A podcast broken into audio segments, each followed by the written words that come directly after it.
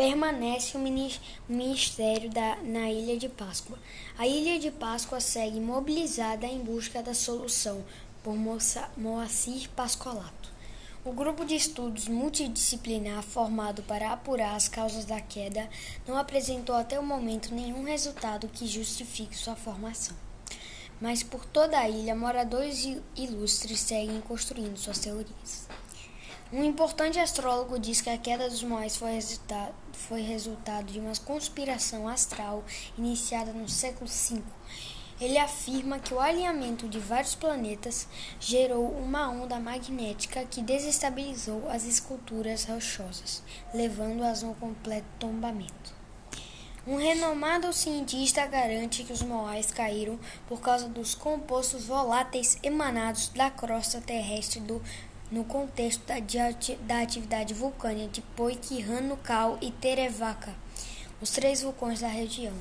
Essa teoria é refutada pelo geólogo regional, é geólogo, geólogo regional que afirma que a queda está relacionada ao desgaste da parte inferior da base das esculturas.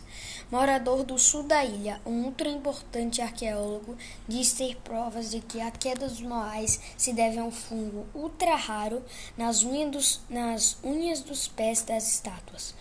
O estudioso diz ter utilizado seus equipamentos ultramodernos de estudo de solo para comprovar que abaixo das cabeças gigantescas de pedra existem barrigas de tanquinho e pernas bem delineadas, seguidas por pés de tamanho avantajado, cuja estrutura está parcialmente comprometida por um fungo que se instalou entre o dedão e o dedo vizinho.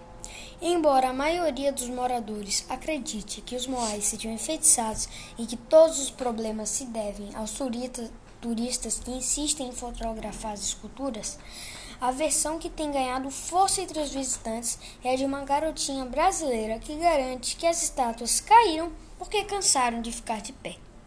Até o momento, o único consenso parece ser de que, de que descobrir o motivo da queda é menos importante do que achar uma maneira para colocar os pesados moais de pé novamente.